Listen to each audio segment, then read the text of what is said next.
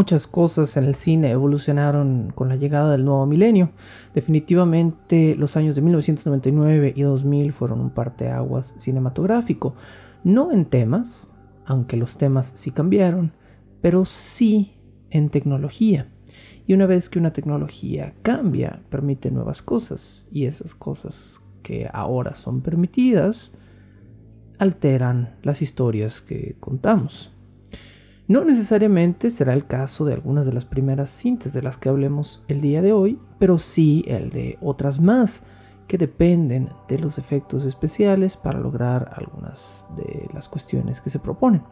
No obstante, el día de hoy, donde hablaremos de más cine, quizá con menos o más cerebro, no lo sé, estaremos hablando específicamente de un grupo de películas que se distinguen por ser el grupo de las cintas alternativas, satíricas e independientes de la lista. Esto es totalmente coincidental, dado que la lista es cronológica, pero es muy curioso cómo a partir del año 2002 las películas que surgieron en el género de los zombies aparecieron con un tinte, con un dejo alternativo que se ajustaba maravillosamente bien al nuevo milenio, pero que aquí discutiremos el día de hoy si realmente han envejecido como merecen envejecer. Cuando digo discutiremos es precisamente porque en esta temporada número 12 debajo del puente del troll, titulada Carne sobre hueso o simplemente Zombies Redux, en este cuarto episodio no estoy solo, por supuesto, al igual que la semana pasada y que las subsecuentes en las que discutamos cine de zombies, me acompaña, no Adriana, sino Adi Arellano. Adi Arellano, ¿cómo estás? Adi Arellano. Bueno, segundo programa, estoy bien, muchas gracias. Segundo programa de zombies en el que, al que soy invitada. Quiero pensar que si no hubo quejas o si no ha habido quejas hasta, hasta el día de hoy es porque quizá mis aportaciones no son tan terribles como, como yo lo pensé. Ha habido quejas, montones, pero las he ocultado de ti, ¿no es cierto? No, Ah, ha habido bueno. quejas, no ha habido quejas y, y sí ha habido comentarios positivos al respecto de tu participación, entonces bueno, tam- estamos bien. Perfecto. Eh, más películas de zombies, Adi, ¿cómo te sientes con esta segunda tanda? Creo yo, creo yo, que fue de alguna manera menos pesada para ti, pero quizá esté equivocado. Sí, muy cambiante y creo que oh, definitivamente para, para bien. Creo que va mejorando en cuanto a, bueno, mi gusto personal hacia los zombies. Estuve pensando, precisamente hace, hace unos minutos estaba, estaba con esta idea de por qué, por qué con, el, con el bonche de las películas de la semana anterior sufro un poco y conforme vamos avanzando, no solo no sufro, sino que también ya se va generando un gusto en mí. Creo que lo que más pude rescatar de, de esa reflexión fue que, al menos de la forma en la que yo la percibo, el bonche anterior, bueno, al menos, al menos para mí es nada más como zombies corriendo detrás de gente. Y, y yo, no, yo no logro ver nada más que, más que eso, solo caos, solo gritos y sangre y no sé. Y con estas nuevas películas siento que hay más historia, que hay más construcción en, en los personajes y las películas logran hacer que yo tenga una conexión con estos personajes y no sé, de, de- esta es una de las cosas que, que he reflexionado más en cuanto a eso. Eso es definitivo. Todas, todas las películas de zombies van a ser zombies corriendo detrás de gente. Casi todas, o todas, ¿no? Eh, creo que es muy difícil que encontremos una dinámica distinta porque el zombie para bien o para mal, no hace mucho más. ¿no? Sí, incluso en estas nuevas sigue habiendo. Ajá, o sea, sigue siendo. No, no se pierde. Zombies corriendo detrás de gente. Pero definitivamente algo que con lo que no puedo estar más de acuerdo es que mientras más profundo y tridimensional es el desarrollo de un protagonista o en el caso de las películas de zombie un grupo de protagonistas, más profunda es nuestra relación como espectadores de la obra. Definitivamente es así de sencillo. Si un zombie corre detrás de una persona y la mata y esa persona no nos importa, la película no nos importa. Si una persona corre detrás de otra persona, perdón, si un zombie corre detrás de una persona y esa persona nos importa particularmente, entonces, entonces la película completa nos importa. Hay una cuestión muy interesante en cómo el simple hecho de darle un poco de tiempo a una cinta cinematográfica de que profundice en la vida de un protagonista o de varios protagonistas es fundamental. Eso me asusta un poco y lo digo al día de hoy que se está grabando este episodio, que es domingo 18 de abril de 2021, que eh, está por salir, está por estrenar en Netflix en algunas semanas eh, la nueva película de zombies de Zack Snyder, que al parecer presenta eh, este, este tema, este tropo de múltiples protagonistas, como de una especie de ragtag group, como casi como un Suicide Squad de personas que se van a enfrentar a un, a un grupo de zombies. Y lo que temo con este tipo de, películas que tienen múltiples protagonistas es precisamente que se pierda esa profundidad y tridimensionalidad que sí tienen otras. No es, no es el caso de nuestra primera cinta del día de hoy, que muy por el contrario mantiene las cosas muy cerca del pecho y es una película que me atrevo a decir es mucho más íntima en el tema de los zombies, pero hay que discutir si realmente es una película de zombies. La primera película de la que vamos a hablar el día de hoy es 28 Days Later o Exterminio, título latinoamericano con el que apareció aquí en 2002, una película por supuesto del director Danny Boyle, eh, director de cintas como Sunshine, eh, Slumdog Millionaire, entre otras, que casi todas nos gustan mucho.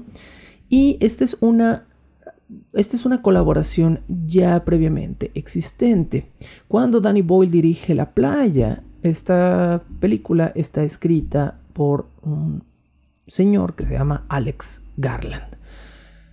Alex Garland es un gran escritor, a pesar de cuál sea su opinión de la película de la playa. Definitivamente la película de la playa no es el mejor ejemplo para hablar de la obra de Alex Garland. Y cuando digo específicamente la película, me refiero a eso, porque al parecer la novela de Alex Garland de la playa es excelente. No he tenido tiempo de leerla, por ahí debe estar almacenada, pero definitivamente eh, parece que es una obra que vale la pena leer. La gente la compara con eh, Ballard, ¿no? Esta obra de Alex Garland, entonces vale la pena.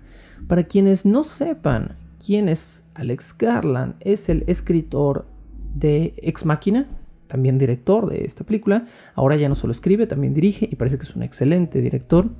Y más recientemente, hace poco más de un año, es el director, creador y showrunner de Debs, una serie de televisión que si no han visto, creo que les recomendamos mucho ver. ¿De qué se trata 28 Days Later? Bueno, es una película que narra las cuatro semanas siguientes a una epidemia que no es necesariamente una epidemia zombie, podríamos decir. La película define eh, este, esta serie de contagios como una epidemia de rabia o una epidemia de ira. Esto sucede en el Reino Unido.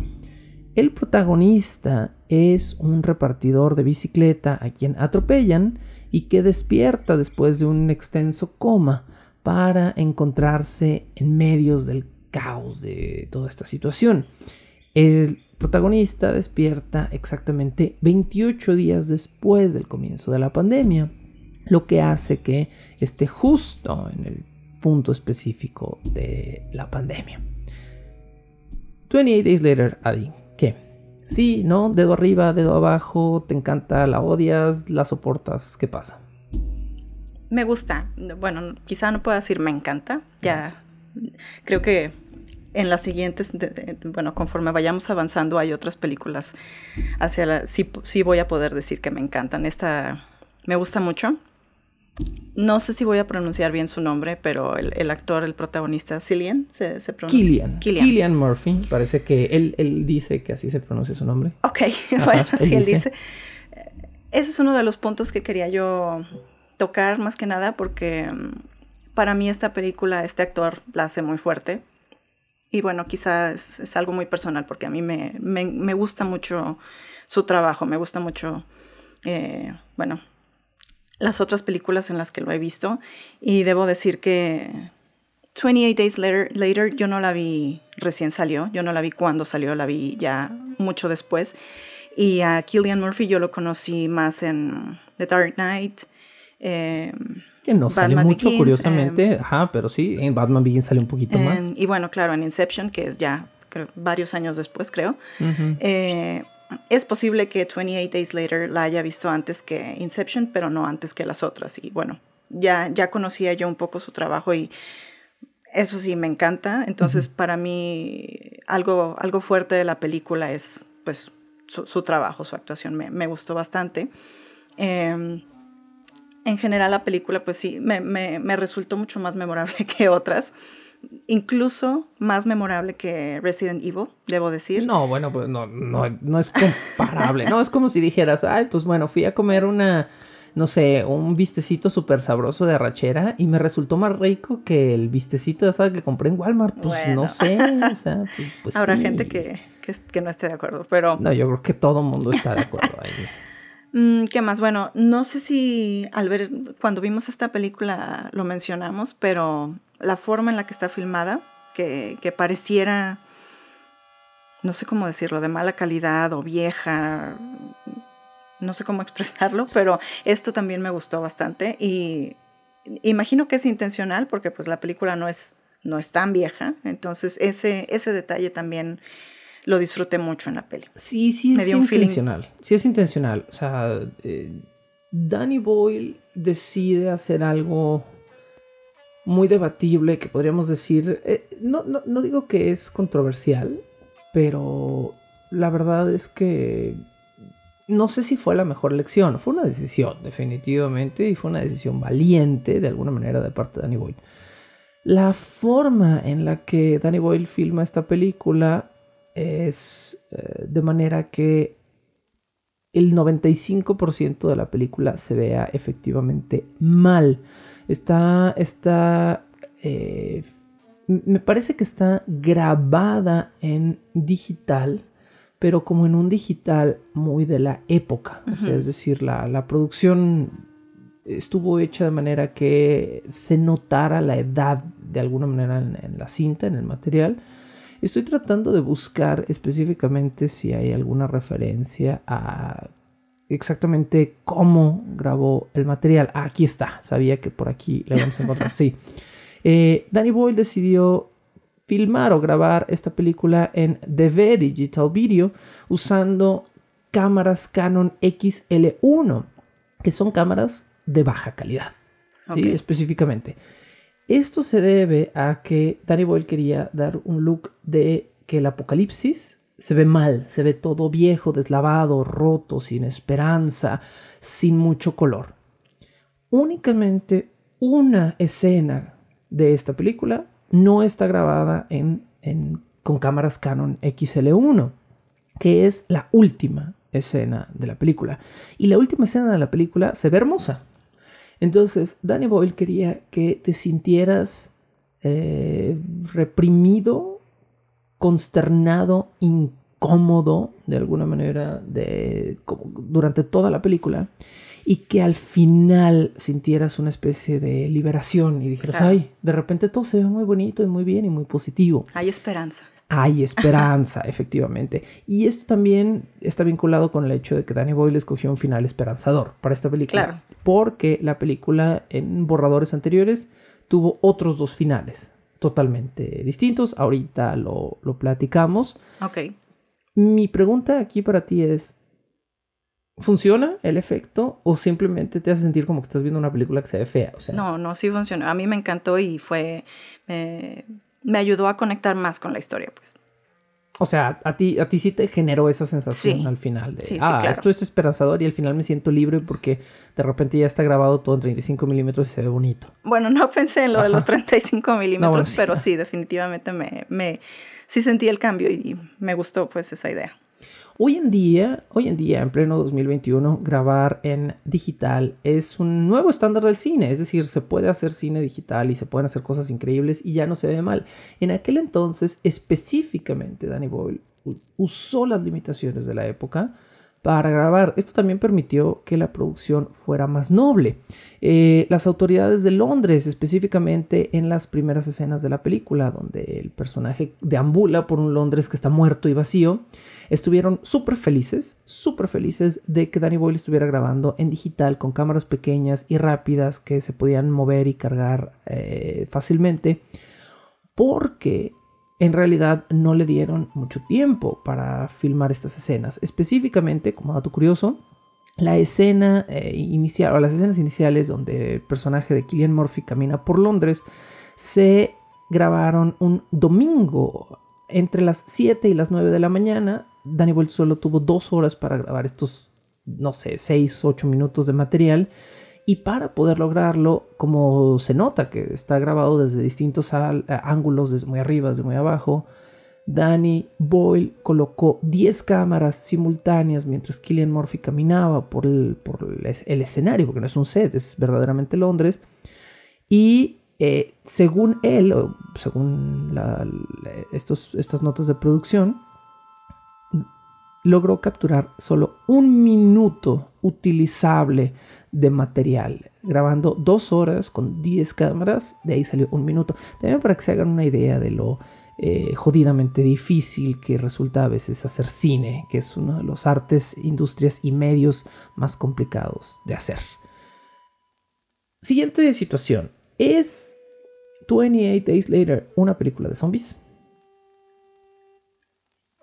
Bueno, yo diría que sí, siendo que pues la estamos incluyendo en este, en buena, este programa. buena, es una buena respuesta. Sí, al inicio tú mencionaste algo distinto, que realmente no es como zombies tal cual, sino que un- un- una epidemia de rabia, ¿no? O algo así, que sí se siente de esa forma, sí se siente muy distinta a las otras, a las anteriores. ¿Dónde está la diferencia? Bueno, Danny Boyle en 28 Days Later inaugura lo que hoy en día conocemos como los fast zombies o los zombies veloces. Antes de Danny Boyle, los zombies son criaturas más lentas, más desarticuladas. Los zombies, comillas, de Danny Boyle son rápidos por una razón justificada dentro de la historia. No están muertos. Son seres humanos vivos que se contagian de una enfermedad que los hace sacar lo peor de sí mismos. Se vuelven increíblemente rabiosos, violentos e iracundos.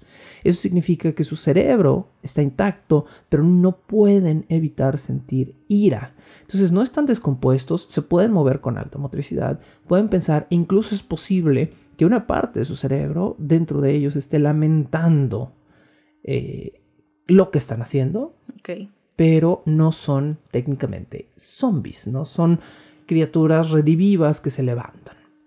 Entonces, en ese sentido, no son zombies, podríamos decir, ¿no? Y es donde se vuelve chistosa la situación. Hay una parte, yo no noté esto hasta, yo creo que esta última vez que vimos otra vez la película, hay una escena donde eh, Jim, el personaje de Killian Murphy, tiene que matar a un niño. Y el Sí. niño le habla. Y eso es algo que yo no había notado antes. El niño, mientras lo está atacando, le dice, I hate you, I hate you. Te odio, te odio. Y eh, eh, esta característica nos deja ver de alguna forma que son personas pensantes, ¿no? Eh, Que hay una sí. claridad, pues. Que hay una claridad. Esa claridad la volvemos a ver en el punto medio, punto de crisis de la película, que es la muerte del padre de Hannah, de, de la Mm. niña, eh, que a estas alturas es como el papá de todos, ¿no? Cosa que está muy padre. Eh, se infecta e inmediatamente cuando se infecta se empieza a poner como rabioso, pero está lo suficientemente consciente como para decirles que se alejen, ¿no? Aléjense, quítense, no se me acerquen, eh, los quiero, bye, pero hay todavía un momento como de conciencia. Y hay otro momento muy interesante de conciencia que es el del sacerdote. Cuando Jim llega a la iglesia al principio de la película, hay un sacerdote que está infectado que abre las puertas de la iglesia, pero algo que me gusta mucho de esa escena es que el sacerdote está conteniéndose de atacar a Jim y le está haciendo señas de que se vaya mientras sigue avanzando amenazadoramente hacia él. Y esa es una escena que queda como muy grabada en, este concepto de un zombie que quizá está consciente de lo que está haciendo, pero no puede evitarlo. Quería decir una frase, pero tal vez sea un spoiler para por una de las. Es una película de 2002, así que creo que estamos spoiler free. Ah, solo iba a decir en cuanto a las advertencias, la puerta no aguantará. La puerta no aguantará, la puerta no aguantará, que es una referencia a otra de las películas que vamos a hablar el día de hoy. Y creo que cuando hablemos de esa película te voy a dejar a ti solita porque tú tienes mucho que decir. Bueno, eh, solo para cerrar este segmento de esta película, hay que decir que, bueno, existen, como ya mencioné, dos finales alternativos para 28 Days Later. Uno se filmó y se consideró, incluso corrió en las versiones cinemáticas en algunas salas de cine. Eh, si ustedes fueron a ver esta película al cine en el año 2002, puede que les haya tocado el final alternativo. Afortunadamente me tocó el final original y creo que es el correcto. Uno de estos finales alternativos, Jim muere. Jim eh, se sacrifica eh, no, es decir, no se, perdón, en el final donde muere, no se sacrifica, Jim muere del balazo que le dan al final de la película y la secuencia final, la que está grabada, filmada, podríamos decir en 35 milímetros, es una secuencia que solo sucede entre las dos mujeres, entre las dos chicas de, de la película. Y una gallina, bueno, y un gallo, que reemplaza a Jim en unos contraplanos, es muy chistoso como lo hicieron en la edición. Eh, el final que no se filmó y quedó totalmente descartado aparece en los extras del DVD y Blu-ray de esta película y es una secuencia donde Jim decide hacerse una transfusión de sangre con el papá de Hannah y quedar eh, infectado pero salvar al papá de Hannah. Este final se descartó, existe solo en storyboard y en guion porque ah, Danny Boyle pensó, o Alex Garland, no sé quién de los dos fue, pensó que si una sola gota en el ojo del papá lo hubiera infectado, una transfusión de sangre no hubiera eliminado el 100% de la sangre infectada y por lo tanto no tendría sentido grabar ese final y entonces este final quedó descartado, pero si ustedes se hacen de una copia física de esta película, pueden ver este final alternativo en los extras o muy probablemente, no sé, esté por ahí rondando las redes. Y creo que con eso eh, es a salvo, estamos a salvo para cerrar 28 Days Later y brincar a nuestra siguiente película en un momento.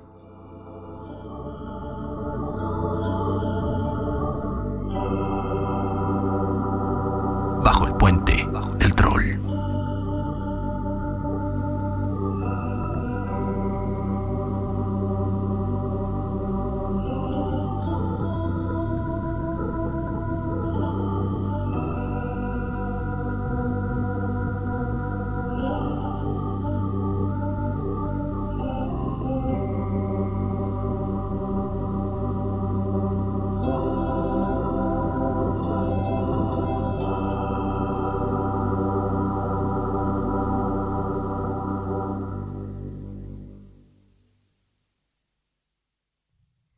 Es el momento de hablar de la película de 2004, el remake de Dawn of the Dead o El Amanecer, el Despertar de los Muertos de Zack Snyder.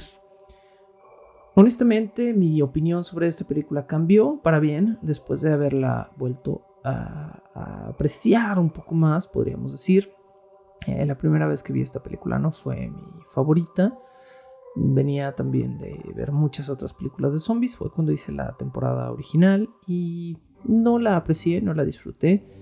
Hoy en día me parece una película más interesante de lo que me pareció que era en la primera vuelta.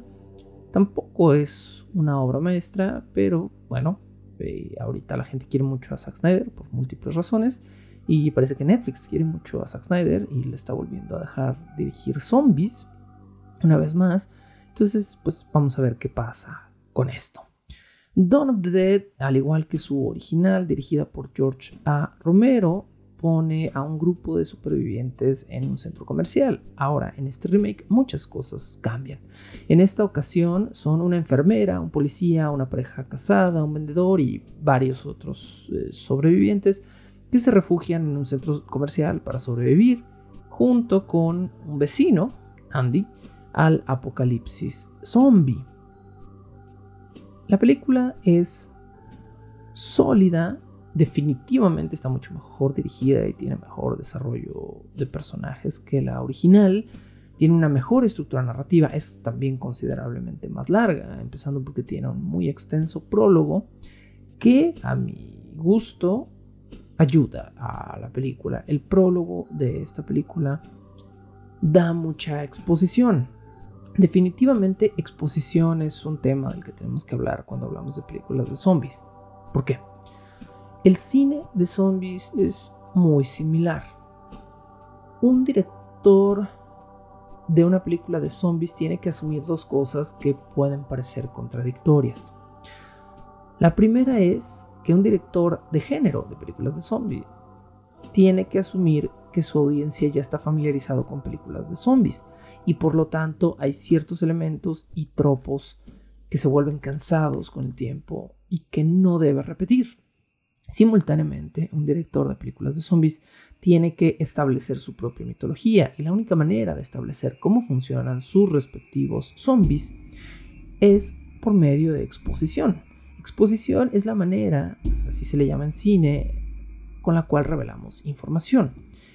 Hay múltiples maneras de hacer exposición cinematográfica. Se puede hacer por medio de conversación de los personajes. Un personaje puede explicar la situación, un personaje puede mostrar algo o simplemente nosotros desde una perspectiva extradigética, es decir, desde la perspectiva misma de la cámara, podemos recibir una información que está sucediendo frente a nuestros ojos en una escena.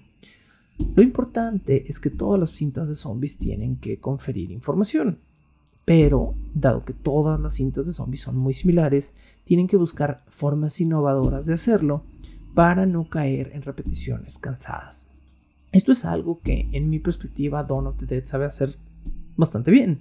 La exposición al principio de la película es muy decente. Tiene este prólogo agregado que nos informa qué está pasando y al mismo tiempo hay en los créditos una serie de imágenes y avances y audios que nos informan cuál va a ser el status quo de esta invasión zombie. Nos dicen que son zombies veloces, nos informan cuán rápida es la infección, eh, y, bueno, y si hay que decirlo, a mí el prólogo de esta película, el arranque de esta película, me parece uno de sus más grandes aciertos. Me parece que la película empieza muy, muy arriba. El prólogo y los créditos cierran con una canción de Johnny Cash que también eleva mucho como eh, el tono que va a tener este remake.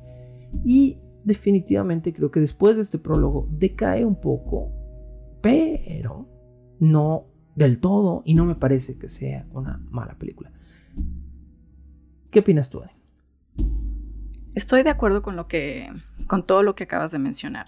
Aún así, para mí no fue una película memorable. no es no es de Bueno, ok, en primer lugar, creo que yo bueno, en esta película yo no logré crear un vínculo tan fuerte con las historias de los personajes. No, no te puedo decir nada particular sobre, sobre nadie, sobre el policía, sobre la enfermera. Realmente no...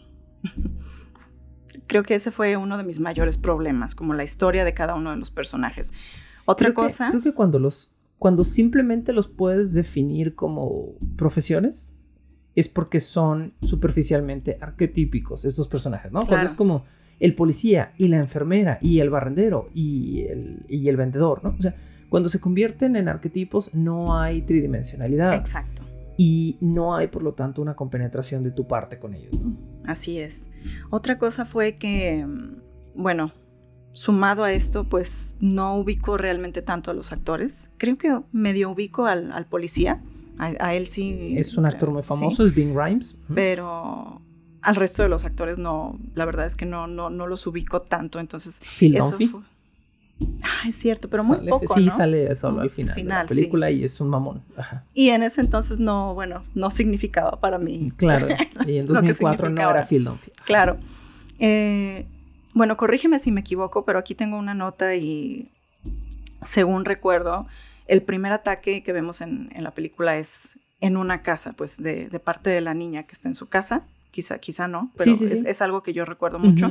Y esto sí me gustó mucho. Ujú. Este detalle me Es encantó. el prólogo al que me refiero. Ajá, porque lo que la, la imagen que yo tengo de ataque zombie, sobre todo de lo inicial en cada una de las películas, es que normalmente es eh, afuera, en, en una calle, caos en las calles o así, o sí, también muchas veces es en interiores, pero normalmente es como en un laboratorio, no sé, lugares así. Y no recuerdo haber visto que fuera así como abriendo la puerta de, del cuarto de los papás y sucede de, parte de una niña, ¿no? Entonces, este detalle sí me gustó bastante, que fuera como ya en, en- en un interior, en una casa, con una familia, y pues ya de ahí se empieza a desatar como toda una historia. Hay una intimidad ahí definitivamente en esa escena que al mismo tiempo sirve para vincularnos con quién va a ser nuestro protagonista. Eso es algo que tampoco uh, sucede, por ejemplo, en la versión original de Romero, ¿no?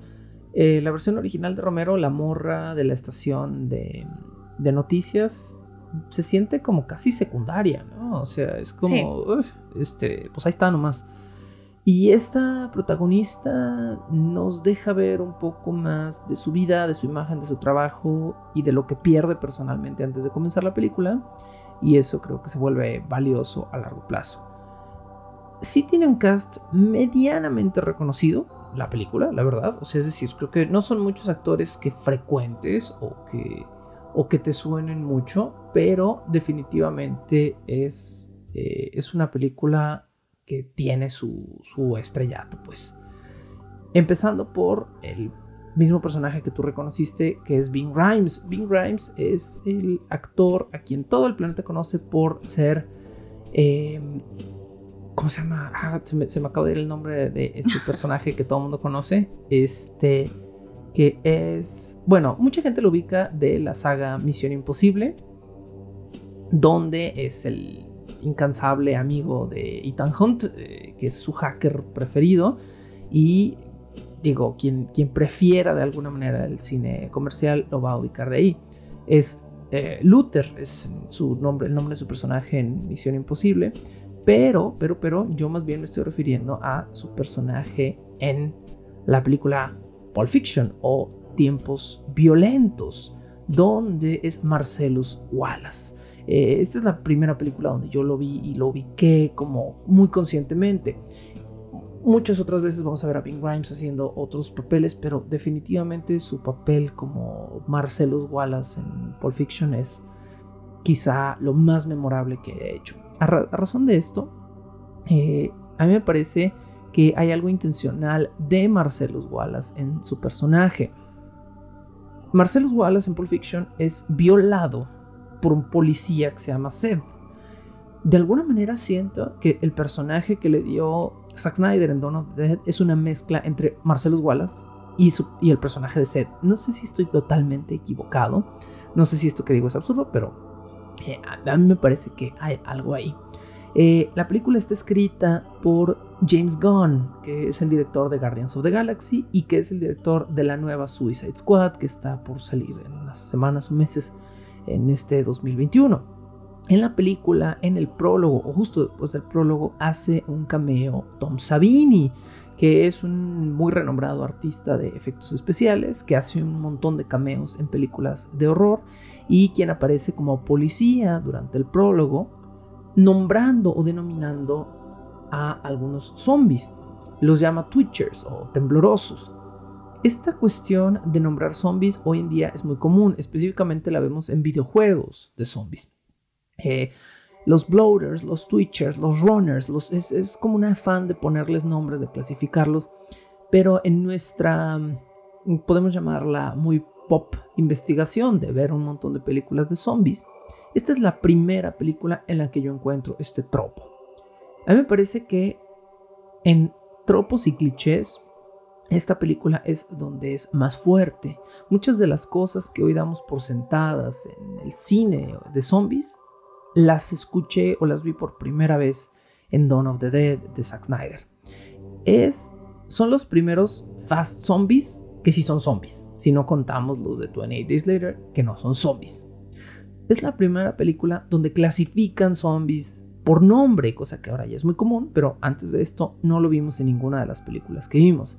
También es la primera película que yo encontré en la lista donde un personaje esconde una mordida de zombie, que es el personaje de la, pareja casada, que es como un muchacho negro con una chica rusa, y eh, ella está mordida, pero no lo, oculta, y luego ella está embarazada, y bueno, es un desmadre. Eh, pero esto que es ya un tropo clásico del cine de zombies, el hijo de puta o la persona que esconde una mordida zombie, aquí realmente es una cuestión primeriza, ¿no? La primera vez que lo vemos.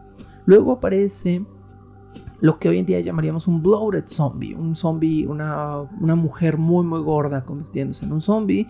Entonces eh, todos estos, estos clichés del género me parece que surgen aquí y que es precisamente por eso que esta película es muy interesante o muy llamativa, aunque definitivamente tampoco es mi, mi favorita. El personaje de Andy a mí me gusta, que es el vecino que tienen como en el centro comercial. En, la edición DVD Blu-ray de la película hay una escena, hay una serie de escenas extendidas que se narran desde la perspectiva del personaje de Andy y definitivamente cambian el tono de la película. Si a ustedes les interesa esta cinta, vayan y revisen esta, esta versión o la versión del DVD o del Blu-ray, donde pueden ver las escenas extendidas y pueden ver estas escenas de Andy que son muy interesantes también. Cosas que no me encantan de esta película es que tiende a utilizar recurrentemente el, cliché de la infección conveniente. ¿A qué me refiero? Al principio de la película contagian a alguien y tarda 23 minutos de película en convertirse en un zombie hasta que la trama lo pide. A la mitad de la película muerden a alguien, inmediatamente en dos segundos se voltea convertido en un zombie, ¿no? Y entonces es como, ok, bueno, ¿cuál es el estándar, no? O sea, los, los zombies se, hacen en 10 minutos, en 15, en 23, en 55, en dos días.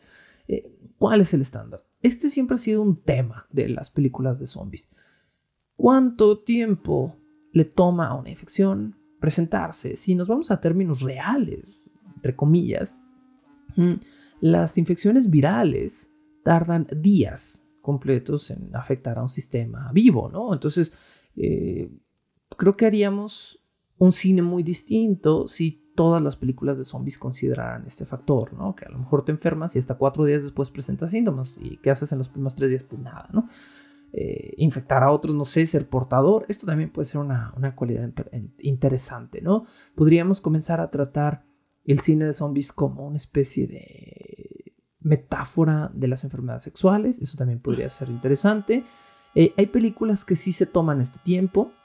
Hay una película que no vamos a incluir en la lista, que, eh, y no la vamos a incluir porque es mala, honestamente es muy mala la película, pero hay una película de, me parece que es por ahí 2015, 2016, con Arnold Schwarzenegger, y eh, la película se llama Maggie, y es una película de un hombre cuya hija se infecta y en los últimos días de infección de su hija, él está tratando de llevarla a un lugar para curarla. Entonces, eh, cumplen un poquito esta regla viral que me parece muy interesante. Lamentablemente la película es mala, ¿no? Entonces, pues no hay mucho que salvarle.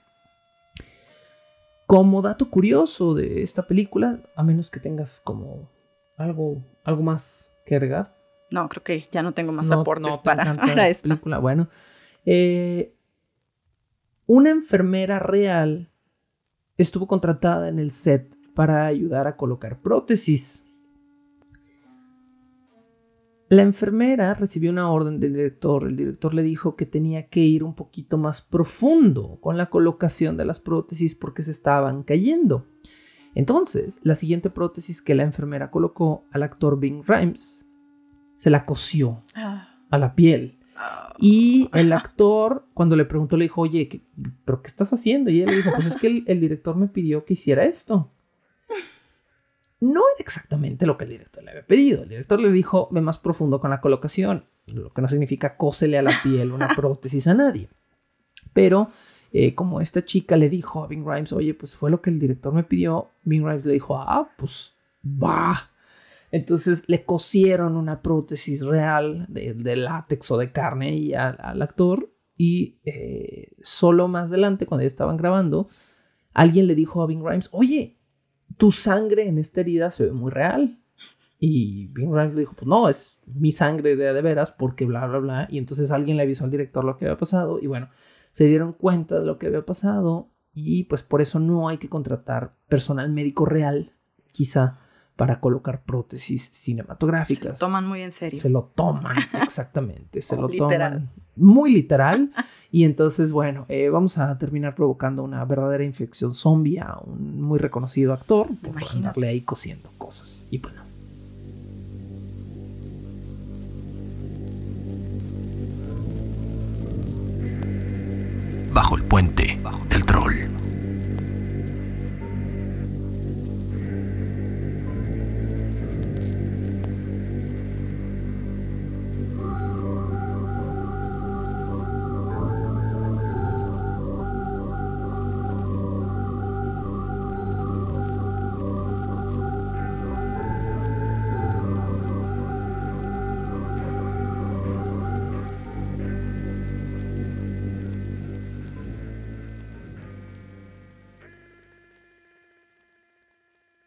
2004 fue el año en el que vimos la primera gran sátira de cine de zombies y vino de uno de los mejores directores satíricos, cómicos de todos los tiempos. Por supuesto nos referimos al inglés Edgar Wright con su película Shaun of the Dead, parte de una trilogía temática, antológicamente conectada, pero no narrativamente conectada, informalmente conocida como la trilogía del corneto. Shaun of the Dead, o como se titula en Latinoamérica, El desesperar de los muertos, que es un título muy peculiar, es una eh, película sobre relaciones amorosas y relaciones familiares, podríamos decir, entre un hombre que trabaja en una tienda de televisiones y su madre y su padrastro.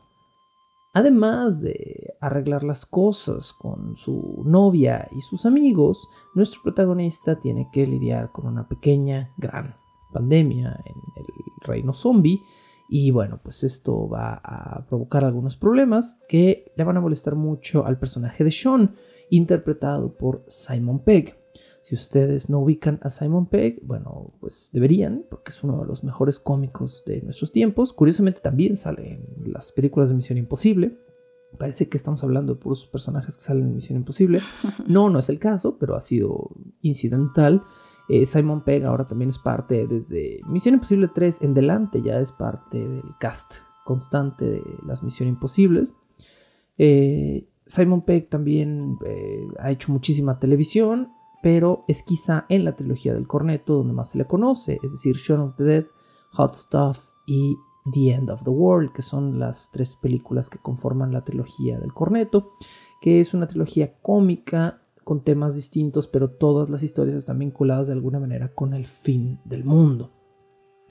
¿Qué podemos decir de Shaun of the Dead de Edgar, Wright?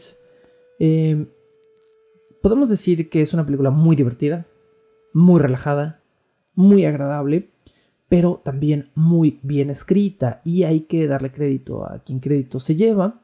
Edgar Wright es el escritor de la película, pero coescribió la película junto con Simon Pegg. Entonces, eh, mucho del humor que vemos en la cinta es gracias al fabuloso humor que tiene Simon Pegg siempre en sus películas y a la química que tiene con sus otros actores. De hecho, algo que es muy fácil de notar en esta película es que gran parte de las escenas de la película son los actores tratando de no reírse. Y esto hace, pues de alguna manera, que todo sea más divertido en la trama. ¿Qué opinas de Shaun of the Dead? Aquí para mí definitivamente ah, comienza a haber un cambio en cuanto al tema de, las películas de zombies. Eh, me gustaron algunas de las anteriores. Me gustó 28 Days, me gustó más o menos Resident Evil, pero para un, cambio que, ya se pueda decir fuerte para mí, definitivamente comienza con esta película. Eh, toda mi cuestión de el vínculo con los personajes, pues aquí es, no hay forma de no conectar con ellos, pues, y, creo que gran parte de eso se debe a, a toda la cuestión cómica de la película, que este es otro, otro elemento fuerte para mí.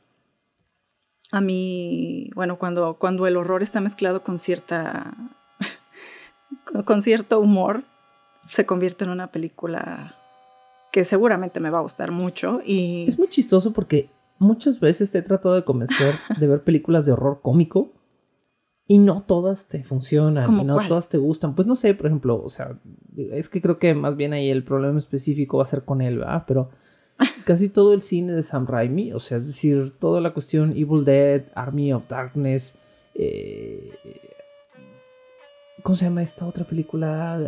Eh, I Dig Your Grave o Dig Your Own Grave. ahorita, ahorita busco el título, se me fue ahorita el, nombre de esta película. Que de hecho fuimos a ver al cine y no te gustó.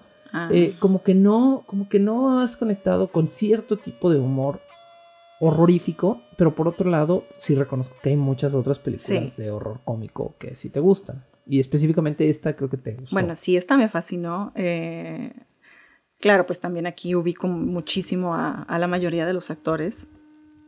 Eh, y pues sí, o sea, en general la película me, me, gustó bastante. Todo, creo que, creo que está muy bien escrita. No hay, no hay ningún momento débil para mí en la película. Si no me estoy riendo, estoy intrigada por lo que, eh, bueno, lo que están investigando o tratando como de, de resolver los actores y todo es bastante simple, todo es, recuerdo mucho una escena en la que están como descifrando de qué forma golpearlos para que más o menos queden menzones. Eh, y tienen un bat y es como, pues nada más sales un golpecín en la cabeza, como que eso ya funciona y, los detiene un poco. Y es una, es una plática muy sencilla, realmente no hay nada más allá, pero ese simple diálogo a mí me mata de risa. Entonces, creo que también la simpleza de la película la hace, la hace grande. Hay, hay un par de escenas muy memorables de comedia. Eh, la escena donde están tirándole discos a los zombies a mí me encanta, ¿no? Que es como logran, logran lastimar a uno con un disco y entonces se les ocurre que pues aventarle viniles LPs a, a los zombies va a ser una gran idea, pero no les atinan, ¿no? Entonces se, da toda esta situación cómica y, eso provoca que, terminen matando por fin a uno de estos zombies y bueno, o sea, hay toda una comicidad. Eh, por supuestísimo, la, la relación entre los dos protagonistas. Eh, eh, todo, el mundo sabe, o, quien no lo sepa se lo informo aquí, que eh, Simon Pegg y Nick Frost, que son los dos protagonistas, los dos amigos protagónicos de esta película, son amigos en la vida real y son grandes amigos en la vida real, ¿sí? Entonces, eh, en esta película su química es natural, verdaderamente son dos buenos amigos que están haciendo pendejadas juntos y que se llevan bien juntos y esto se refleja muy bien en, en la película. Hasta la fecha, eh, Simon Pegg y Nick Frost siguen haciendo, siguen trabajando juntos, de hecho trabajan juntos en toda la trilogía del corneto y eh, más recientemente eh, estuvieron trabajando juntos en The Truth Seekers, que es una serie de Amazon Prime que tiene una muy buena primera temporada. Si ustedes tienen Amazon Prime Video en sus casas, vayan a ver Truth Seekers, que además, debo lamentablemente decir, acaba de ser cancelada por eh, Prime Video porque Prime Video no tiene sentido de sus producciones originales. Digo esto abiertamente porque sí, eh, es una mentira. Sí tienen, no sé si tienen noción de ciertas producciones que hacen. Están nominados, una producción de Amazon Prime Video este año está nominada a un Oscar, que es eh, The Sound of Metal, película que por cierto vale mucho la pena ver. Pero las mejores comedias originalmente producidas por Prime Video las han cancelado todas.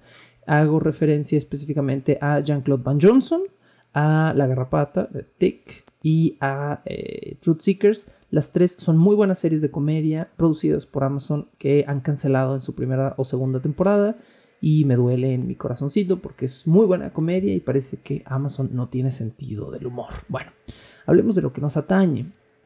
Eh, muy buena, muy curiosa, muy entretenida exposición, que es de lo que hablamos hace un momento en el cine de zombies. La forma en la que nos explican cómo se está dando esta infección es muy inteligente en esta película.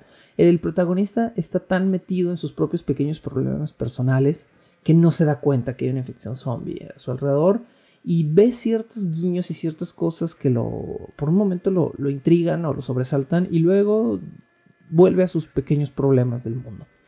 hay un montón de personajes que le dicen a Sean, al protagonista, ciertas cosas que después van a ser reveladoras, ¿no? Eh, al principio de la película le preguntan, oye, pues ¿cómo estás? Pues dos, tres sobreviviendo, ¿no?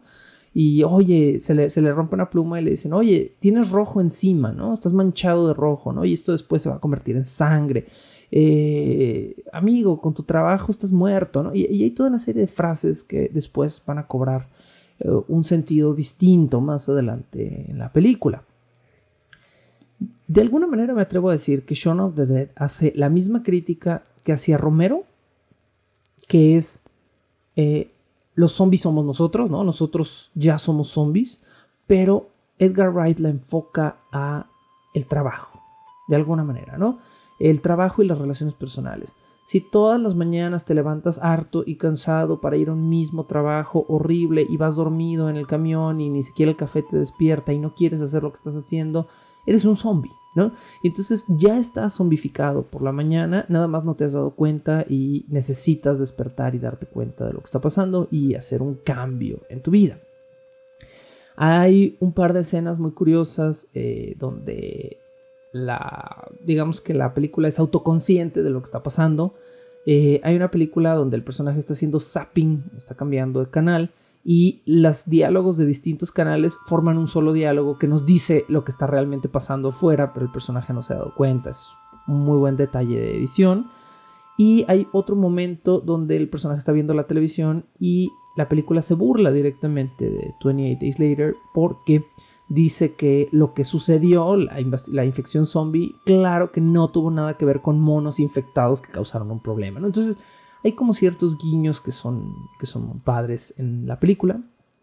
Hay una escena que me encanta donde los protagonistas van en fila india caminando y se chocan con otro grupo de protagonistas que son exactamente iguales, son los mismos arquetipos, nada más están ligeramente cambiados y se cruzan y se saludan uno a uno. Y nos damos cuenta de que son dos grupos de supervivientes que son igualitos, nada más uno es el grupo de Sean y otro es el grupo de su exnovia, cosa que todavía es como más incómodo porque él va tratando de arreglar como las cosas con su novia actual mientras su exnovia se lo topa y lo quiere un montón y lo abraza y le dice, ay, qué bueno que estás bien. y, bueno, y es muy gracioso como este pequeño guiño de la mitad de la película regresa nuevamente al final, que, es muy divertido. Eh, finalmente, eh, creo que también el, el final satírico de esta película, donde los zombies terminan trabajando en supermercados, en Walmart y cosas así al final de la película, es algo muy ingenioso que curiosamente después retomó Romero. George A. Romero, el creador original de los zombies cinematográficos, hizo una pentalogía. Son cinco películas. Las últimas dos valen camote, pero eh, su cuarta película, que es Land of the Dead, salió justo después de Shaun of the Dead. Y curiosamente los zombies de Romero se ven infectados por, por, los zombies de Edgar Wright, porque Edgar Wright al final de su película propone que los zombies son trabajadores perfectos para trabajos de poca paga o sin paga, ¿no? Entonces los pone a trabajar en cafés y en supermercados y como jardineros, todos los trabajos, digamos, todos los oficios de, baja paga del sistema social se los dan a los zombies. Y esto sucede exactamente, pero poquito a la inversa, con Romero en Land of the Dead. Romero, eh, como estos zombies tienen recuerdos, comienzan a regresar a sus tareas cotidianas y comienzan a regresar a los supermercados y a los jardines que podaban y a hacer las mismas cosas como zombies. Entonces hay una curiosa infección ahí entre estas dos películas. Y yo creo que no vamos a alcanzar a hablar de todas las películas que tenemos que hablar el día de hoy, así se nos va el tiempo, pero queda tiempo a lo mejor para una más. Y pues como abrimos el programa de hoy hablando de 28 eh, Days Later, tenemos que cerrar este episodio hablando por supuesto de la película de 2007, 28 Weeks Later, que es una secuela directa de Exterminio, pero no está ni dirigida por Danny Boyle ni escrita por Alex Garland. Es una película dirigida y coescrita por Juan Carlos Fresnadillo, que es un director español que ha hecho una o dos buenas películas en su vida y el resto de las películas que ha hecho, la verdad, son bastante malitas o mediocres. Entonces, eh, creo que 28 Days Later no es super película. De hecho, arranca muy fuerte la película pero se cae muy pronto y, mm, bueno, tiene ahí varias cositas. ¿De qué se trata 28 Days Later? Eh, yo, yo, tengo aquí mis resúmenes, pero ¿por qué no nos dices tú de qué se trata 28 Days Later? Perdón, Weeks. Weeks Later. 20, bueno, eh, lo que quería platicar sobre esta peli es que fue una, no sé cómo, una revisión, una resorpresa para mí, porque yo, yo no recordaba que yo ya había visto esta película, quizás contigo. Eh, cuando la volvimos a ver hace, no sé, un par de semanas, yo no recordaba mucho del inicio y fue como estarla viendo por primera vez, con, con nuevos ojos. Eh, me sorprendí muchísimo por las escenas iniciales. Fue, conforme fue avanzando la historia, sí logré también conectar con, con las historias y todo, pero hubo una parte de la película, no el final, sino cuando, bueno, ya ahorita ah, platicamos un poquito más sobre la historia, pero cuando el personaje principal, el, pa, papá, se reencuentra con su esposa y hay una, hay una serie de sorpresas ahí que para mí, eh, bueno, recordé la película, pero no recordaba que pasara eso y, y me sorprendió bastante. Entonces, de cierta forma, disfruté mucho la peli porque a pesar de ya haberla visto antes, yo no recordaba mucho y, disfruté bastante todos estos, todos estos eh, cambios, no sé. Eh, bueno, inicia la película con eh, una familia que está en, una casa muy, muy escondida, ¿no? Muy alejada, como en una, en una granja o en un bosque, algo así, no, no sé. Más o menos. Y llega un niño no sé, platica un poco más, tal vez se me van algunos detalles. No, pues creo que también son demasiados a lo mejor detalles. La película efectivamente tiene un prólogo que me parece que es lo mejor de toda la película, donde nos muestran a un grupo de supervivientes, no es una familia, es un ah. grupo de, de, distintos supervivientes en una pequeña casa. Sí hay una pareja de esposos en esa casa que están sobreviviendo separados de sus hijos, quienes estaban de vacaciones en España en ese momento y no, no sufren la infección zombie al 100%. La película, como su título lo indica, sucede 28 semanas, más o menos 6 meses después del principio de la infección en Inglaterra, y es, una, es un Reino Unido que está tratando de eh, restabilizarse. Algunas ciudades ya han sido controladas, la gente está tratando de volver a su normalidad y están, digamos, eh, poblando el territorio del Reino Unido con sus habitantes o con habitantes que se fueron al extranjero y que ahora están regresando. Eh, ese prólogo que es muy revelador y no les voy a platicar exactamente qué pasa, engendra una serie de situaciones en las cuales, bueno, se juntan un papá y unos hijos en una base de refugiados en Inglaterra que con el esfuerzo del gobierno norteamericano está siendo repoblada. Ahora, este este giro yankee de, poner al gobierno gringo a repoblar Inglaterra como si fuera un guiño de, ah, mira, ustedes nos colonizaron y ahora nosotros estamos haciendo a la inversa, no fue bien recibido, definitivamente. Fue una de las cosas más criticadas de la película. La película sí tiene cosas salvables y tiene cosas claras, ¿no? Creo que el mensaje de la película es muy sencillo y es muy claro. Es un mensaje de eh, colaboración, ¿no? que se pierde un poco en su propia acción. Hay un tema dentro de la película que me gusta mucho y que de hecho es el tema de uno de los pósters que salieron internacionalmente para esta película y que es el tema de la heterocromia. Para quien no lo sepa, heterocromia, eh, distintos colores significa la palabra, es la condición que tenía por ejemplo David Bowie de tener eh, los ojos de distinto color. La película establece que las personas con heterocromia se vuelven portadores de la infección zombie, pero no se vuelven zombies ellos mismos. es, este pequeño detalle me parece una de las cosas más interesantes de toda la película. Entonces, por supuesto, gran parte de la trama gira en torno a una familia que tiene este gen recesivo, que es eh, la mamá y uno de los niños tienen heterocromia, y se vuelven portadores. Por lo tanto, no son zombies y no los detectan como zombies, pero su sangre está infectada y son capaces de transmitir el virus y pues esto va a jugar un rol en esta repoblación, digamos, de, esta sociedad. Hay un momento que me molesta mucho de esta película, no sé si lo recuerdes, hay un momento donde eh, como que a Juan Carlos Fresnadillo se le olvidó que en la mitología de esta película los zombies no son zombies. Porque no son zombies, son infectados de ira y bla, bla, bla, bla. Y hay un momento en la película donde pone a un montón de zombies que están, se están arrastrando por el piso partidos a la mitad. Y estos zombies, los zombies de Danny Boyle, no funcionan así, no son muertos vivientes. Entonces, me parece una omisión muy fuerte de parte de un director que se le olvide su, su propio material de origen y que cometa este tipo de errores, no sé. Claro, sí.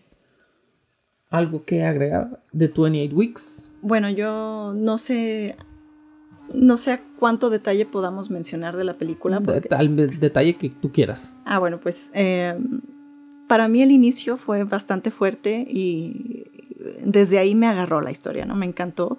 Se me hizo un detalle súper fuerte y controversial el hecho de que el esposo pues dejar a, su esposa, pues, en, cuando recién los atacan en la casa. Por supuesto, es, eh, pesadísimo, sí.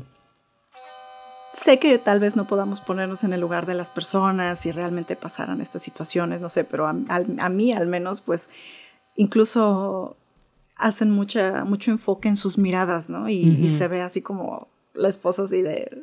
¿Cómo, que vas a dejarme? y, y también el esposo se ve tan entrado en su desesperación de sobrevivir que realmente ya no le importa a nadie más. Hay, hay un par de personas también alrededor y es como, pues, lo siento, pero yo voy a avanzar. Entonces, para mí eso es, no sé, eso realmente me atrapó. Eh, toda esta escena que pues es bastante rápida. Eh, después, pues, bueno, toda la película también me, gustó bastante, pero brincamos cuando, al, momento que, que estaba mencionando anteriormente, que es cuando se reencuentra con su esposa.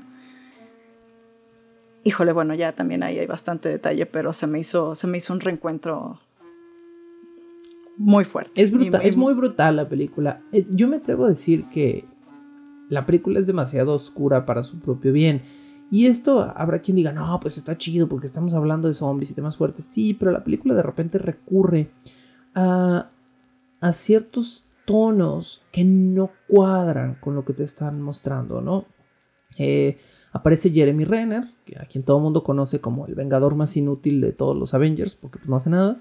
Este, pero el personaje de Jeremy Renner es muy interesante, es muy, es muy eh, llamativo, es muy paternal, es un personaje muy humano y le suceden cosas muy inhumanas, ¿no? Entonces parece que la película está tratando de alguna manera de jugar con nuestros sentimientos, que no es la primera ni será la última película que busque tener reacciones más sensibileras, podríamos decir, pero me parece que eh, su salto de tonos, la película es muy, o sea, el prólogo es fuertísimo y empieza súper elevado. Y luego todo el resto del primer acto es muy relajado. Son los niños que llegan a la ciudad y están viendo todo y no pasa nada. Y luego entra el segundo acto y el segundo acto es caos puro. Y luego eh, el, punto medio de la película es súper denso y casi todo hasta el tercer acto se mantiene más o menos homogéneo. Y luego baja un poquito otra vez la densidad. Y bueno, hay algo a mí también del final que no sé si me encanta, que es que el papá eh, el papá eventualmente es quien termina cazando a estos niños, ¿no? Y no sé, eh, si la mitología lo establece, por ejemplo, hace unas semanas veíamos este, The Strain, ¿no? De Guillermo del Toro. Sí.